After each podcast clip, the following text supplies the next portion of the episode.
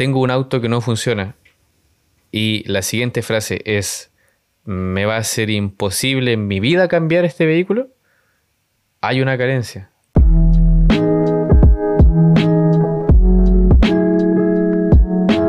Puse el agua. Listas las tazas. Y así como te gusta. ¿Simple?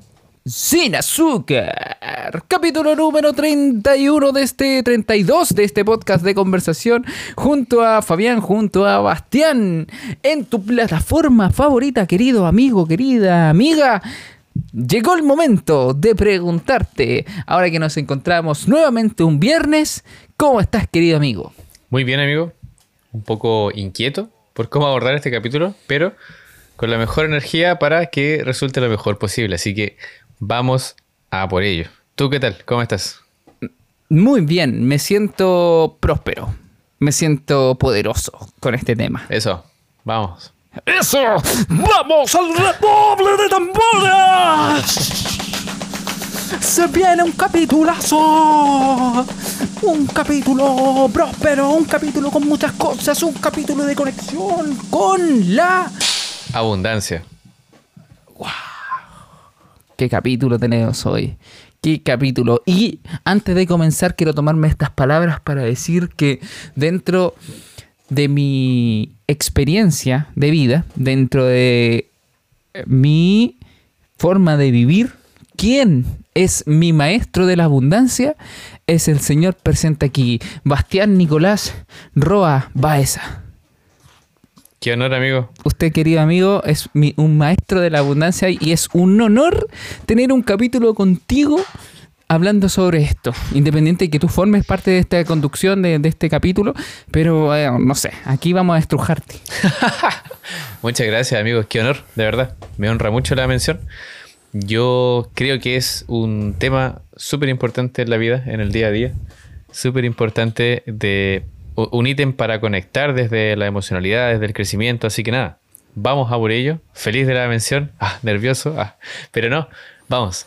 Y, mm, partamos con la definición como siempre. Voy a tomar, Por supuesto. tomarme la atribución de partir. Por definición, desde lo más básico, desde el diccionario en mano, la abundancia es una sensación o contexto relacionada a tener algo en gran cantidad. Puede ser algo físico, puede ser algo emocional, puede ser una serie de cosas, pero en el contexto que más vamos a acercarnos al tema va a ser relacionado a el bienestar como tal y también a la multiplicación positiva, que son dos ítems súper importantes para conectar con el presente, para acercarnos a nuestros resultados y para disfrutar del día a día. Quiero aprovechar de citar a Javiera Correa, que en su libro Mereces todo por el hecho de existir, menciona la abundancia como la capacidad de conectar con los recursos que están siempre presentes y que muchas veces ignoramos. Qué tremendo. Claro, siento que es una forma muy potente de resumirlo porque somos abundantes cuando tenemos la capacidad de ver todo lo que hay sobre la mesa.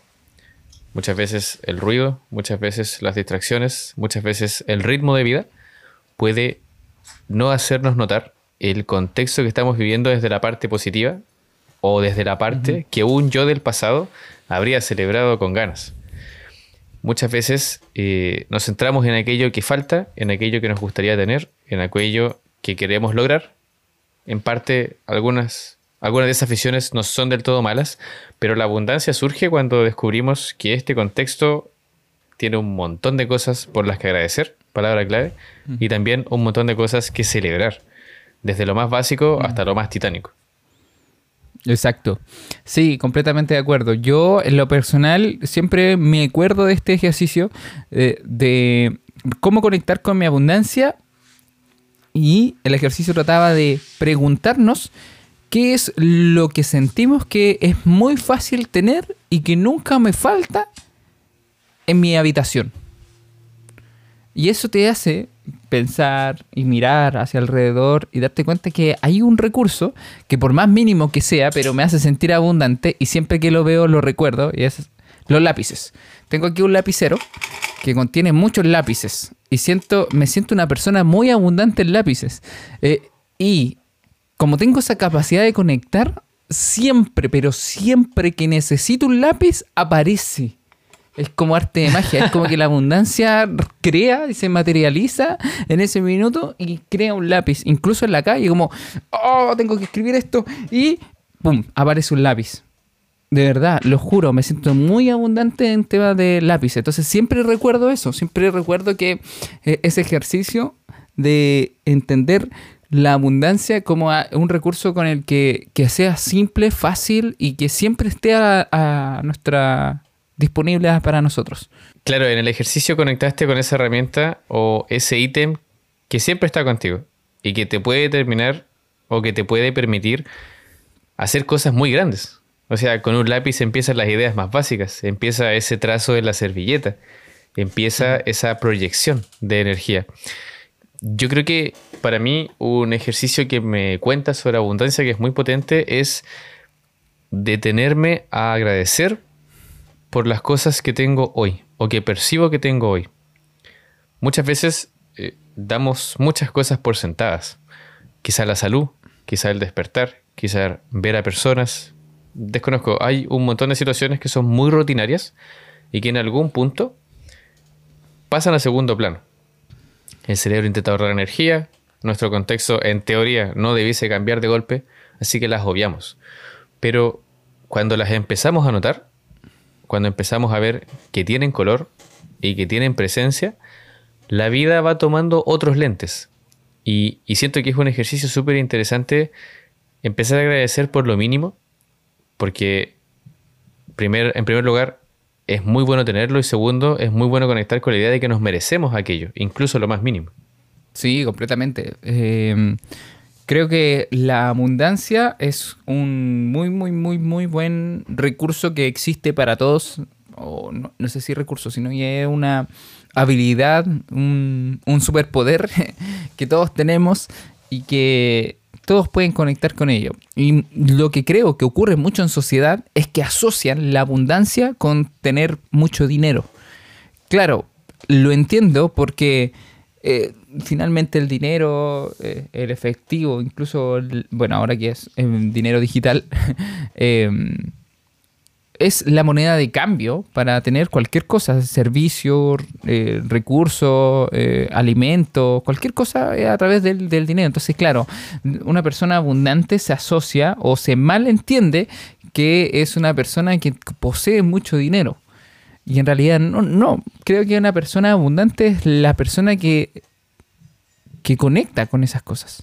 Conecta con siempre los recursos que tiene a su lado y que ha agradecido y que por ende no cae en la carencia en el fondo o en lo o en lo en las necesidades. Claro, exactamente.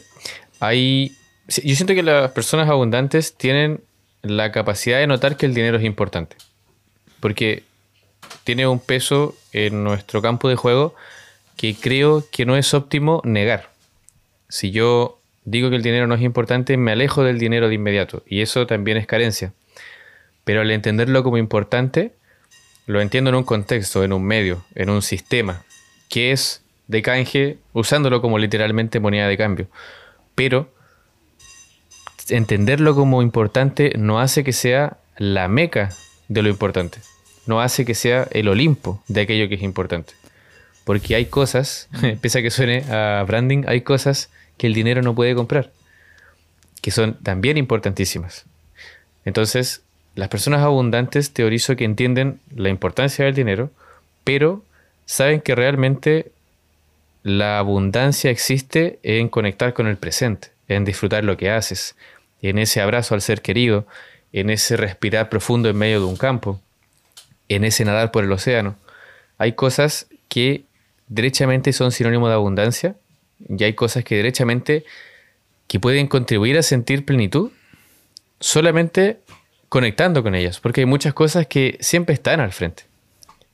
Una persona abundante conecta con el presente. Una persona abundante suele ser consciente y todas esas pequeñas cosas te construyen un bienestar finalmente. Porque ser abundante ahora... finalmente te invita a agradecer y vivir en el ahora. Y eso es en gran medida un sinónimo de felicidad y bienestar. Y ahora escucho, pero bajito, la vocecita de la persona así como, ¿y cómo se conecta con la abundancia? ¿Cómo se conecta con el presente? la escucho aquí, aquí. ¿Y por qué bajito? ¿Es enano? Em, No, no, es que están lejos. Está- Están lejos, están en otros lados del mundo. Entonces llega bajito aquí. Hable más fuerte. claro. Em, Ya. ¿Cómo conectamos con la abundancia? Y yo diría que sí o sí el punto cero para conectar con la abundancia es agradecer.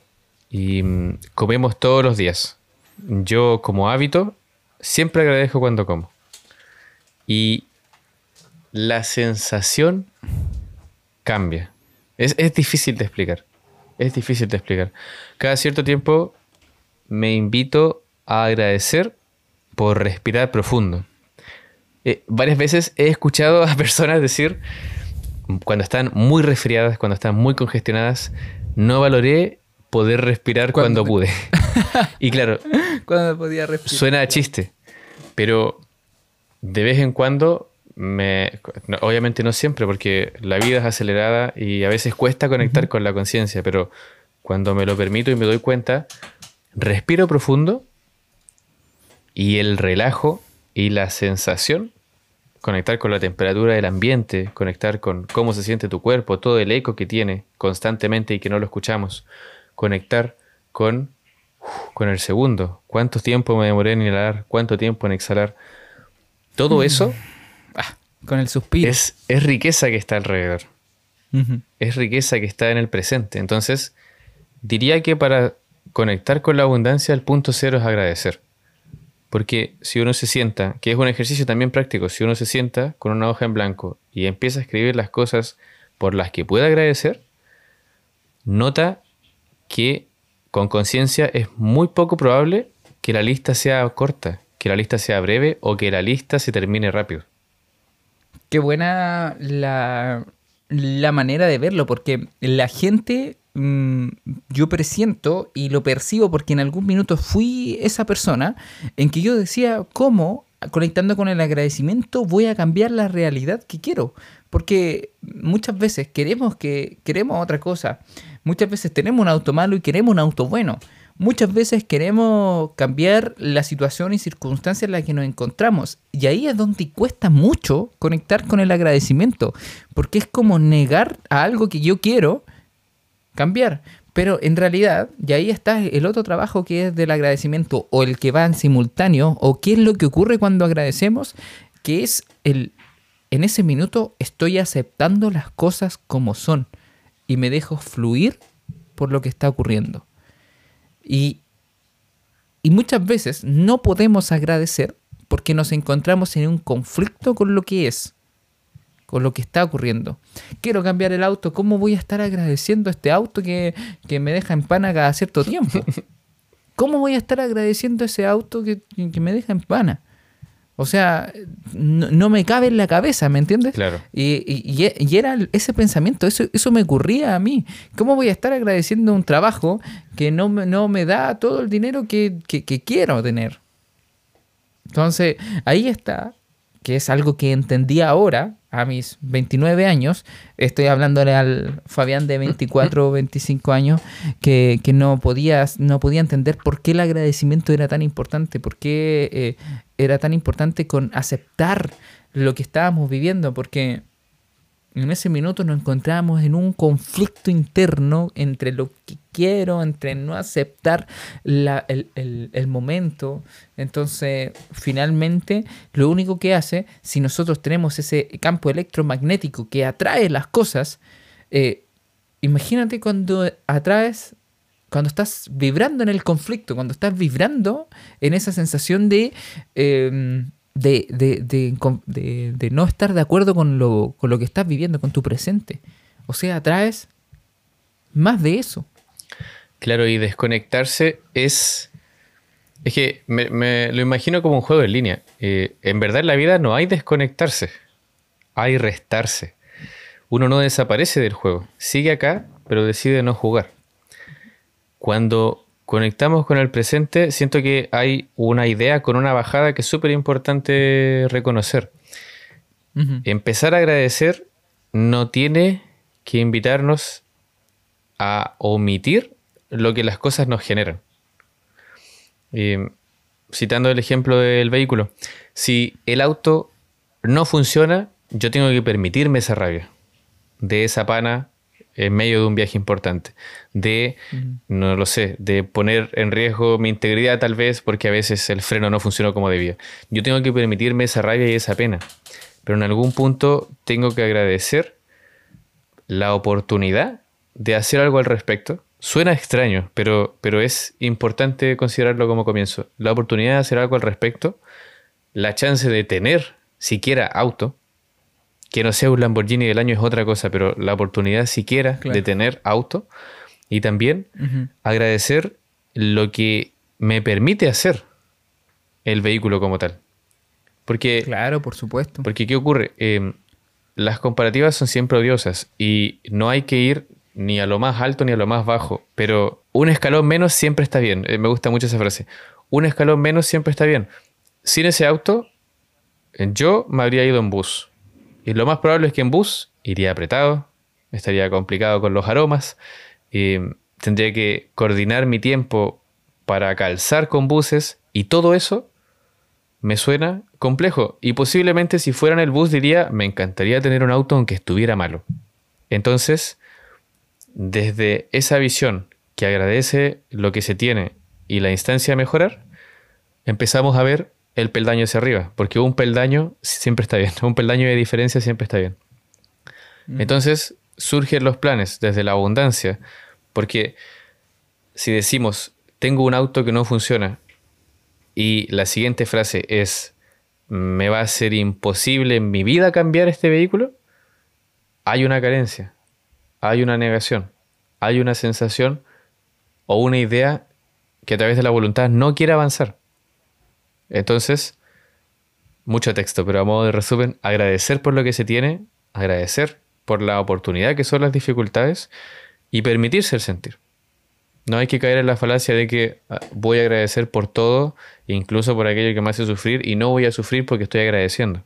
Nunca se trata de ello. Permitirse sentir, pero permitirse conciencia. Bueno. Muy buena, muy buena. Me gustaría que también eso mismo lo aplicáramos, pero para el campo del dinero, que es algo que a todas las personas les, complica. Bueno, hay gente que, se dedica al mundo de las finanzas, del mundo financiero, eh, pero ¿qué, ¿qué, siente una persona que es abundante con respecto al dinero? ¿Cuáles son esos pensamientos que debe tener? Yo creo... Desde, la, desde la experiencia, por supuesto. Claro, sí, sí, sin duda. Y, mm, yo creo que hay dos cosas súper importantes que entender de cara al dinero. Por un lado es que el dinero es objeto de estudio. Por lo tanto, hay un montón de academia detrás de lo que es el dinero.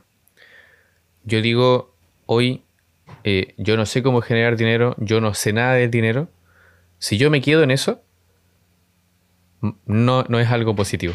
Pero si yo desde ese reconocimiento busco recursos, encuentro que hay un montón de academia que te cuenta cosas sobre el tema. Nunca hay que entrar a este tema pensando que algo va a ser milagroso. Yo no me voy a leer un libro y mañana ya no voy a tener deudas. No se trata de eso. Pero hay un montón de academia que te puede ayudar a cambiar tus ideas, a entender las cosas de otro modo. Eh, libros, eh, películas, documentales. Hay un montón de cosas que, podemos en algún momento eh, mencionarlas más a detalle o recomendarlas, claro, analizarlas quizás, pero lo primero es eso. Eh, si el tema es del humano y es objeto de estudio, hay un montón de academia. Así que considérelo. Y lo segundo, diría que tiene mucho que ver con cuestionarse de cara al dinero en qué contexto me resultaría imposible generar dinero.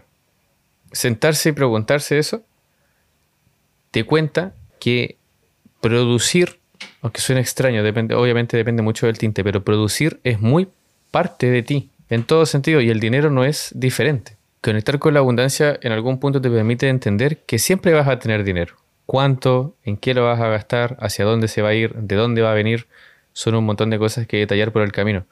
Pero siempre vas a tener dinero. Lo has tenido desde muy pequeño, tal vez no lo has notado, y lo tienes hoy. El tema es conectar con eso, porque hay un temor muy grande que también es carencia a quedarse sin dinero, a quedarse sin trabajo. Y por favor, que nos suene a que cualquiera de esas preocupaciones son una tontería, porque como dijimos anteriormente, el dinero es importante en el campo de juego y entendemos que sea algo que atemorice, pero es la ruina absoluta que nos imaginamos, es muchas veces más relacionada a la ansiedad, a una serie de malas decisiones que están muy alejadas de nuestro contexto. Entonces, es importante reconocer eso. Eh, yo intento vivir mucho bajo ese mantra de eh, siempre tengo dinero y siempre puedo hacer algo para generar aquello que necesito de cara al dinero. Entiendo. Claro, en definitiva, y como, como lo que puedo ir entendiendo y desde lo que yo aplico, es que todo desde, desde, el punto número uno que hablaba Bastián, que tiene que ver con la lectura de libros, el podcast, el buscar aprender, el buscar eh, educarse financieramente, eh, finalmente lo que produce es que tú vayas, vayas haciendo cambios internos. Primero en las creencias que tienes acerca del dinero, acerca de la abundancia, acerca de todas esas cosas, y que permita desarrollar primero la semilla que tienes que implantar en tu cabeza. Primero de, antes creía que el dinero era escaso. Ahora, después de leer un libro, quizás no cambie, no, no cambie mi realidad financiera, pero lo que sí puede cambiar es que ahora ya no sientes que el dinero es escaso. Entonces, las decisiones que vas a tomar, los pensamientos que vas a tener, los pensamientos que se van a crear a raíz de lo que estás creyendo, van a empezar a cambiar y van a, van a implantar quizás nuevos hábitos en la práctica. Entonces, desde ese punto de vista, creo que es muy, muy, muy importante eh, lo que decía Bastián sobre la academia. Hay un mundo, desconocemos mucho la educación financiera, pero nos encontramos en un mundo en donde está todo a la mano. Estamos, estamos justo en una generación, en una época en donde está toda la, todo a nuestro alcance. Hay podcasts, hay libros, hay revistas, hay. También te vas a encontrar charlatanes, te vas a encontrar con, de todo, pero, pero quizás si es que lees muchos autores, vas a encontrar que hay algo que, que tienen similar, hay algo que encuentran parecido uno de otro. Que eso, ese algo es el que tienes que quedar y tú tienes que ir armándote tu propia versión sobre las finanzas y obviamente rodearte de personas también que estén en la misma que tú. Que creo fundamental eso. Claro, sin duda. Yo, quiero citar, no sé si citar, quizás quiero hacer una mención a María Victoria, que no sé si estará escuchando este podcast, no sé si lo escucha, espero que en algún minuto tenga la oportunidad de mostrarle quizás este extracto, pero María Victoria es un ejemplo, ella es la persona que se encarga del aseo donde trabajo ella tiene un sueldo muy, muy, muy, muy bajo. Y dentro de ese sueldo yo encuentro que es la persona, les juro a todos, que es una de las personas más abundantes que conozco. Bueno, lo que se le mete a la cabeza, algo pasa que le llega eh, estoy pensando en hacer esto para mi nieto, eh, quiero comprarle un títere grande porque le gustan los títeres y no sé qué pasa, que aprende, que hace algo, que finalmente los recursos que tiene presente lo transforma en el tremendo títere.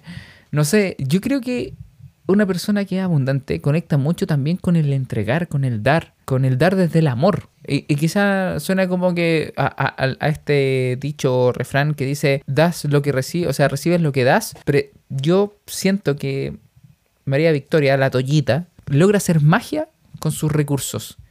Y, y lo otro que tiene es que es muy ordenada financieramente, porque nosotros, nosotros conversamos muy íntimamente, y ahí ella me, ella me cuenta toda esta realidad. Y ahí yo digo, wow, wow, wow, wow. Porque yo recuerdo que cuando yo estaba en otra situación, me encontraba muy, muy desordenado financieramente, muy poco abundante, y me pasaba que ese mismo dinero eh, que ella me mencionaba, yo lo veía así, nada, poco, o sea, pero la habilidad de saber lo que hacemos con ello, de, administrarlo, de, quererlo, de, entender la importancia, de conectar con los recursos presentes para utilizarlo a favor de, todo esto eh, es impactante.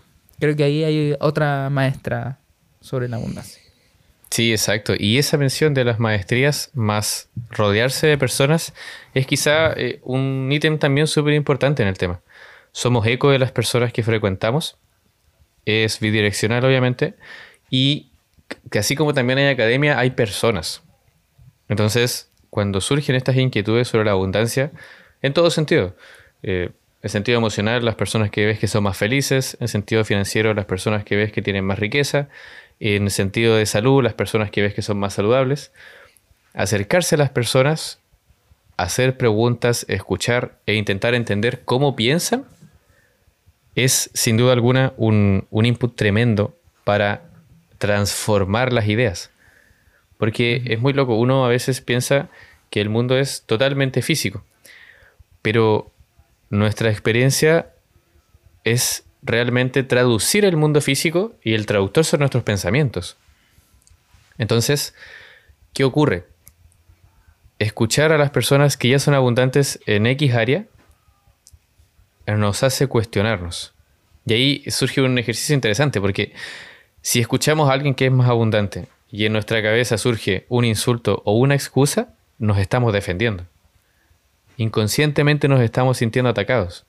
Y esa es la primera voz a la que hay que darle un abrazo, hay que sentarla y hay que dejar que el pensamiento pase. Porque cuando empezamos a notar, que, esto es, para varios temas, pero cuando empezamos a notar que todas las personas pueden ser un maestro con el enfoque adecuado, realmente nuestra forma de analizar y cuestionarnos cambia un montón. Sobre todo cuando se trata de gente que, sabemos que, que hace las cosas mejor, no sabemos cómo, pero ahí entra el acercarse y consultar, el escuchar, el cuestionar. O que ha logrado las cosas que quieres lograr. Claro, exactamente. Exactamente. Yo recuerdo que en, algún momento, cuando aún no tenía este viaje de, la abundancia, hoy me siento una persona muy abundante, es algo que me gusta mucho, si puedo ser honesto. Cuando no había conectado con esta vibración de la abundancia, recuerdo que sabía sobre una persona que era abundante y escuchaba de inmediato una voz que o atacaba a esa persona o me excusaba de mi carencia. Recuerdo si era financiero, eh, de inmediato escuchaba la excusa de que posiblemente esa persona haya nacido, en Chile se dice cuna de oro, pero haya nacido en un contexto mucho más abundante, en familia rica, en un estamento alto, etcétera, etcétera. Lo escuchaba pero a la velocidad de la luz, era impresionante. Cuando empecé a notar esto, oye, nadie elige dónde nace. Ya, conversé conmigo. Sigamos escuchando. ¿Qué hay más además de eso? Además de putearme a esa persona mentalmente. ¿Qué hay más? Y empiezo a escuchar sobre ideas. Empiezo a escuchar sobre planteamientos. Empiezo a conocer a personas, no la máscara que asociaba yo a una abundancia. Y, realmente es un cambio en el juego. yo, con un origen clase media baja, las familias tienen ideas de dinero y empiezo a conectar con otras ideas y noto que la realidad va cambiando acorde. Es muy loco. Eh, tal vez, tal vez no se trata de poder hablar de esto cuando ya seas millonario, porque hablamos de que no solamente gira alrededor del dinero, porque la abundancia es, es, es un tacto hacia las cosas, es una disposición. Y mientras más lo vayamos descubriendo, experimentando y errando también, porque como todo es ensayo y error, más vamos a acercarnos a ese bienestar y a esa tranquilidad de, vivir. Es, difícil de explicar, pero, pero me pasa un poco. Lo comprendo. Y, y, ahí está la invitación para todas las personas, porque llegó el momento ahora de nosotros de pasar a la experiencia sin azúcar y preguntarnos, porque qué raro, porque es un tema que es bueno, que es como livianito, que es como, no sé, no, lo veo como algo tan sin azúcar, de hecho es una experiencia con azúcar. Pero, ¿qué, tendrías ahí para, contarle a la gente una experiencia sobre acercamiento o, o dónde viviste el cambio? una experiencia sucralosa.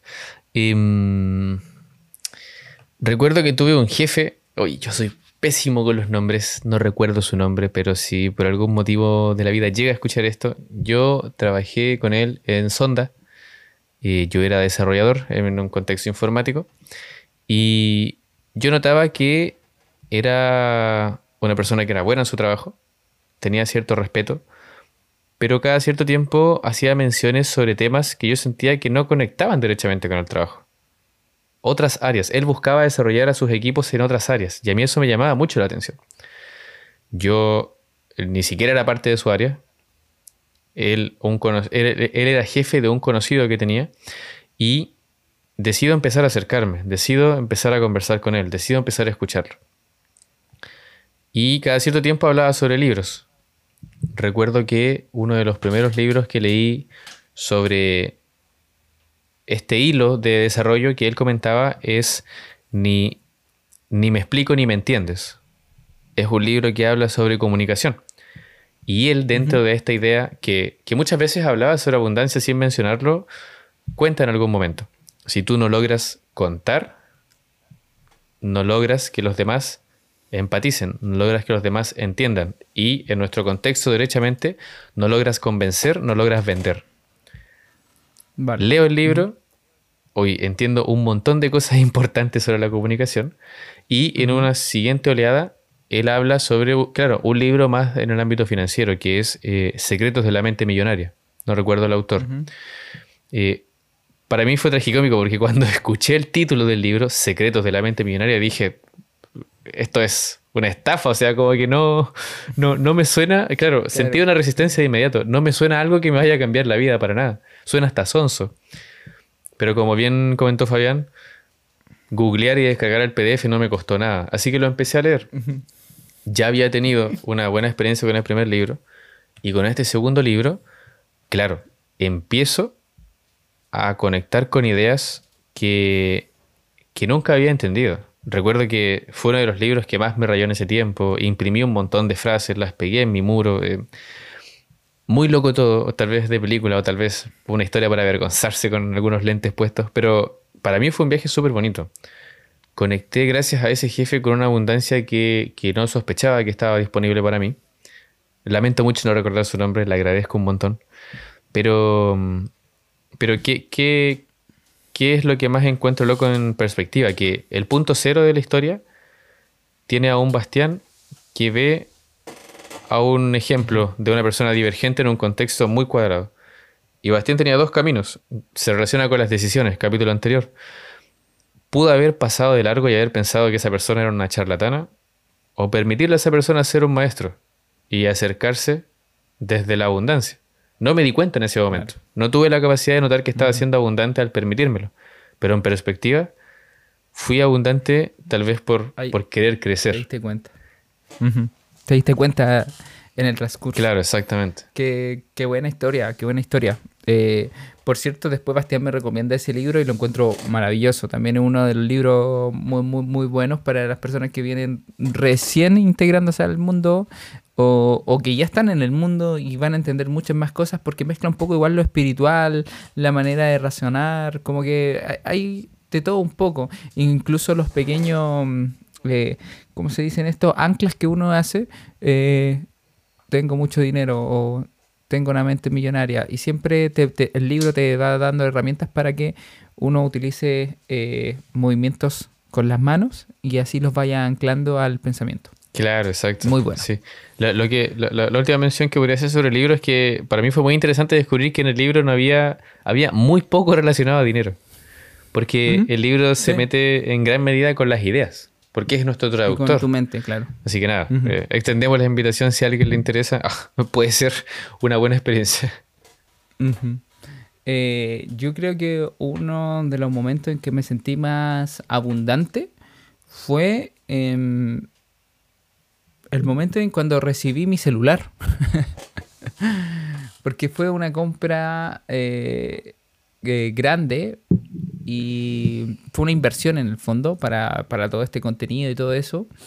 Eh, pero más allá de eso fue el hecho de que se haya pagado así todo de una y que no haya sido un dolor para mí, para mi estómago, para mi guata, que cuando antes pensaba que al realizar una compra grande siempre tenía que estar la deuda de por medio, siempre tenía que estar eh, otras cosas de por medio. Recuerdo el hecho de haberlo recibido y haberlo tenido en mis manos y haber sentido como, como algo tan simple lo que hice. Pero no era simple porque desde el egocentrismo de, wow, esto es algo que puedo hacer siempre. No, no, no fue esa sensación. Fue una sensación de que me sentía como en mi hábitat. Fue, es, extraño. Es como de... Eh, esto también me trae un recuerdo que eh, siempre he encontrado que, que, las personas que me rodean las encuentro muy abundantes. Y, quizás hay una parte de mí que elige a esas personas para estar ahí eh, con ellas. Pero recuerdo que eso fue, he ido, lo he ido aprendiendo con el tiempo voy a contar otra experiencia cuando no me ocurrió, cuando estaba nervioso, cuando me tiritaba la guata, me tiritaba las manos, fue cuando acompañé a mi pareja a comprarse su celular y al mismo tiempo se tenía que comprar su computador, ¿ok? Entonces se estaba comprando el computador y el celular. y ella en la tienda pedía el celular y, hacía solamente el gesto de, eh, pero tienen otro color. Y yo decía, ¡ay, otro color! Se van a incomodar porque están hablando de mucho dinero, de sacar otra cosa y otra cosa. Y eso me pasaba a mí antes. O sea, en mí se hallaba una sensación de carencia, de incomodidad, de, no saber qué hacer cuando se estamos hablando de números grandes. Y, y es como que en realidad ahora es como, wow, que todo eso es aprendizaje. En ese minuto no conectaba con la abundancia, después sí conecté con la abundancia y así en situaciones voy conectando con, esa sensación y de verdad que yo recomiendo que cuando ocurra una sensación así, mírense, permítanse y obsérvense en dónde lo están sintiendo, dónde lo están viviendo, cómo lo están recibiendo y no se juzguen si se sienten parte de la abundancia, porque eso en, algún minuto me pasó, fue como, uy, pero qué, qué agrandado, pero en realidad no, en realidad me sentía bien, me sentía en mi hábitat. Claro, no te resultaba ajena la situación, te sentías cómodo. Exacto. Claro. Es que sí, ese cuestionamiento es muy bonito. Em, ¿Por qué nos va a, resultar ajena la riqueza? En cualquier sentido. Em, ¿Por qué nos va a resultar ajeno eh, sentirse pleno frente a un paisaje hermoso? Eso es abundancia. Eh, ¿Por qué nos va a resultar ajeno entender el peso que tiene poder compartir con los seres que tienes, que tienes cerca y que quieres? Es, interesante, es interesante. Em, qué, noble conectar con la abundancia, qué noble intentar recordarla y tenerla cerca. E, es un tema sobre el que cada cierto tiempo me permito eh, leer o, investigar o cuestionar y, siempre termina siendo sinónimo de dicha. Eso es algo que, que tengo la sensación de que no en todos los conceptos pasa y que también al mismo tiempo me hace, pese a que es redundante, me hace sentir muy agradecido. Perfecto, querido amigo. Estoy completamente de acuerdo con lo que dices. Y es el minuto de decir las palabras al cierre. Bueno, damas y caballeros, un capítulo con hilos conductores tal vez un poco distintos. Esperamos haberlos entretenido. Todo dicho, obviamente, desde nuestra perspectiva. Y nada, al mismo tiempo, todo lo comentado, producto y fruto de un té simple. Sin azúcar. Muchas gracias.